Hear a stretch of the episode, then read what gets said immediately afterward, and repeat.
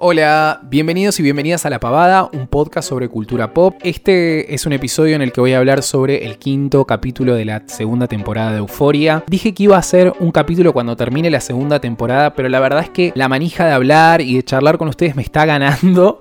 Entonces tenía ganas de grabar esto. Fue un gran capítulo, para mí uno de los mejores capítulos de toda la serie directamente. Hay muchas cosas para comentar. Ru en un punto muy bajo como personaje, haciendo cualquier cosa por conseguir alguna pastillita por ahí. Así que los dejo con el podcast porque hay mucha, mucha tela para cortar.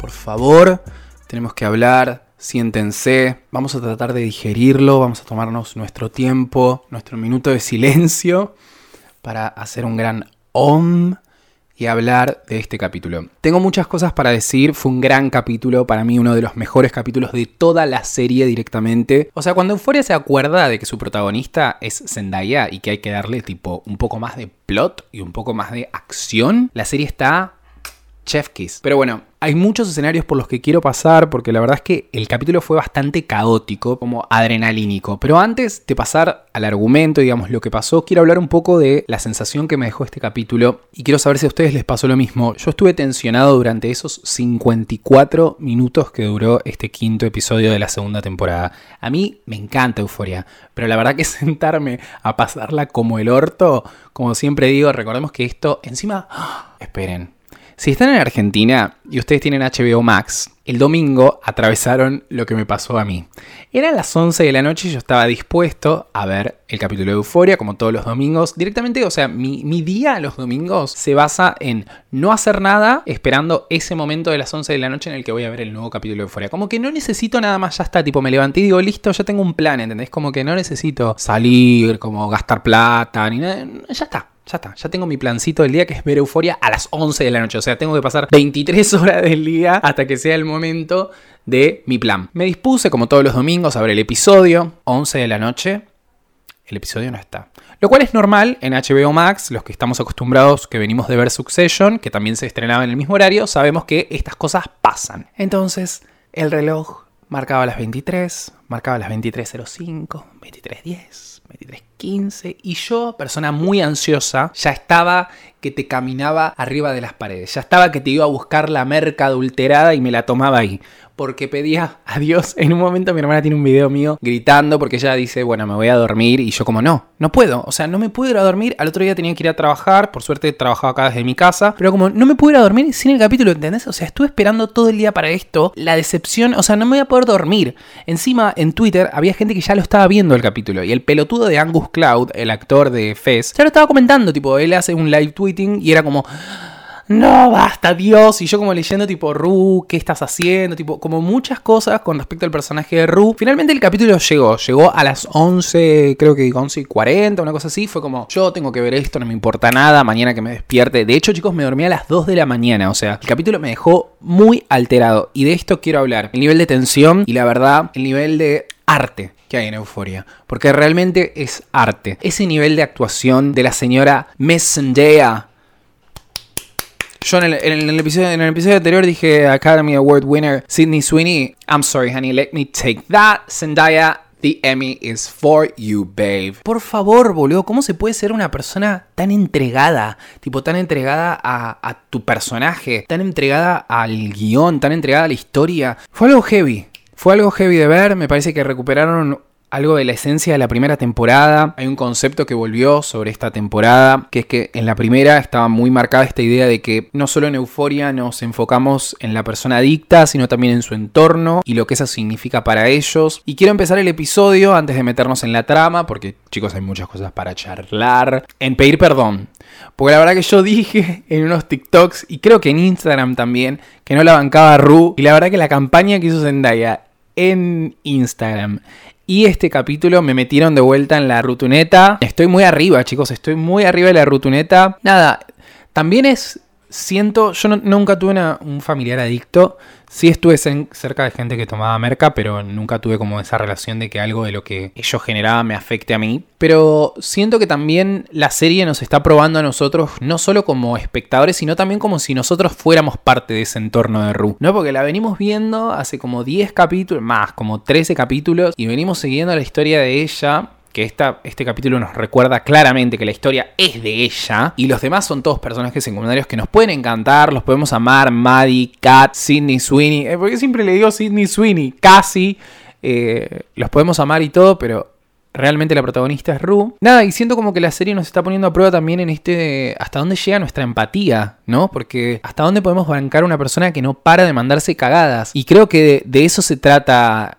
Como esta temporada, este punto límite al que están llevando a Rue. Yo medio que lo dividí en cinco partes porque creo que hay cinco escenas muy claras en la que Rue en cada una de esas escenas va quemando un puente distinto, una relación nueva, va perdiendo amistades, va perdiendo noviazgos, va perdiendo familia en el medio. El capítulo arranca con este descubrimiento de que la madre de Rue sabe que ella está consumiendo de vuelta drogas. No solo hay una pequeña confusión ahí si realmente sabe que es marihuana o si son estas pastillas que ella está consumiendo y la madre nos devela que es Jules la que la buchoneó, digamos. Yo en este sentido también voy a estar del lado de Jules. Chicos, debe ser muy difícil lidiar con una persona así. Yo sé que debe haber mucha gente enojada diciendo, esta hija de puta, cómo la va a buchonear, mira todo el quilombo que se armó porque habló la otra pelotuda. El pelotudo acá es el Elliot, porque si Elliot hubiese cerrado bien el culo, nada de esto hubiese pasado. Obviamente a Elliot le chupa un huevo Ru, porque acaba de entrarse cuatro capítulos, y no iba a decir nada, pero como se lo va a decir a Jules, que está desde la primera temporada y que es su novia, obviamente que me va a importar. Y obviamente que se lo voy a ir a decir a la madre de mi novia que está consumiendo pastillas de vuelta cuando no debería estar haciéndolo. Buah, igual en el momento me recalenté, ¿eh? fue como no.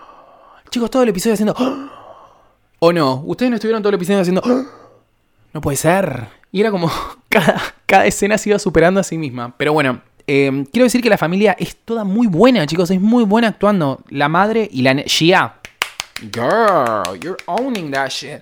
Como que todas están muy bien y la verdad que para tener una escena así tan violenta, las subidas y bajadas de toda esa escena en, general, pero en, en el principio cuando es solamente la familia, que es como te odio, pero a la vez también me odio a mí, perdón, pero necesito las drogas porque si no la narcotraficante me va a pegar un tiro en las tetas, como mucha tensión, muy fuerte, muy fuerte. Y después, cuando hace su aparición en voz en off, el personaje de Jules. We throw it down the toilet, le dice, las tiramos en el inodoro, pelotuda. Y esta escena fue muy fuerte fue muy fuerte. Yo con la frase que me quedé es You love being loved. Yo no vi los episodios especiales ni de Jules ni de Rue. Los voy a tener que ver porque la verdad que no me aguanto al capítulo de este domingo. Pero mm, siento que se detonó conflictos y como broncas que había de la primera temporada. De mm, este supuesto abandono que hizo Jules sobre Rue. Sobre el final de la primera cuando ella decide irse en el tren y la otra se queda ahí. Después vuelve a, a caer en las drogas. Aunque ya había caído en las drogas. Como que había tenido un breve periodo de sobriedad. Después, en el medio de ese tole tole, Ru accede a que la lleven a un hospital, se escapa. Tenemos la primera parte de la persecución. Hay algo muy fuerte que se dice en el auto que creo que se deja pasar, que es que menos mal que, se dieron cuenta ahora, porque si se hubieran dado cuenta un mes después, ella ya se hubiese suicidado. Está como en un punto muy, muy bajo el personaje de Ru. Va a buscar a Fez, que no lo consigue, y a su segundo lugar seguro es la casa de Lexi que no sé si recuerdan que la primera temporada, cuando ella necesitaba fakear una drug test que le iba a hacer la madre, fue a lo de Lexi a pedirle su meo, básicamente. Es muy loco porque en cada lugar que ella va está buscando como drogas y ahí cae en la casa de Lexi y casi, obviamente la madre de Lexi, que es una exalcohólica, se da cuenta al toque que la mina está hecha y the moment we all been waiting for